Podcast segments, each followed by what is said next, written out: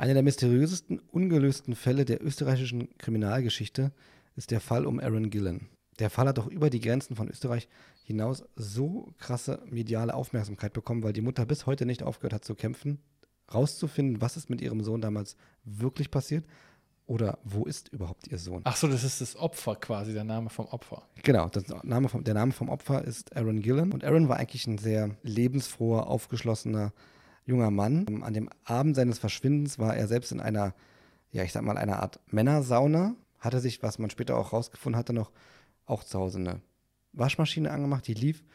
Er hatte frische Kekse gebacken. Ähm, er war noch einkaufen vorher. Das hatte man alles noch gesehen, auch auf Videokameras vom Supermarkt. Mhm. Das heißt, er hatte danach vor, wieder nach Hause zu gehen. So, Weil genau. wer macht die Waschmaschine an und backt die Kekse und äh, Genau, sagt man, okay, in zwei Stunden bin ich wieder da, dann hänge ich die Wäsche auf oder so. Genau, wie gesagt, er war halt abends dann in dieser Männersauna und ähm, ja, da hat dann tatsächlich fluchtartig, splitterfasernackt, nur mit seinen Latschen dieses Etablissement wieder verlassen. Achso, er hat komplett die Sauna verlassen. Genau, der komplett die Sauna verlassen, ist raus auf die Straße und dann hatten ihn wohl, ein deutscher Student hat ihn wohl noch gesehen, wie er splitterfasernackt, das muss, ich habe nicht mehr genau die Uhrzeiten im Kopf, aber ich glaube, gegen 19 Uhr hat man ihn, ich sage jetzt mal, aus der Sauna rennen sehen. Und dann ist die Meinung der Polizei, dass er sich selbst in die Donau gestürzt hat, abends und dort Suizid begangen hat. Er macht sowas, der. Das macht das gar keinen Sinn. Es macht, Das macht gar keinen Sinn. es macht wirklich keinen Sinn.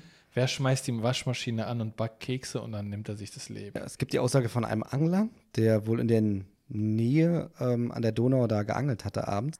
Und äh, auch er hatte sehr widersprüchliche Aussagen gemacht. Seine erste Aussage war, dass er einen jungen Mann ins Wasser hat springen sehen.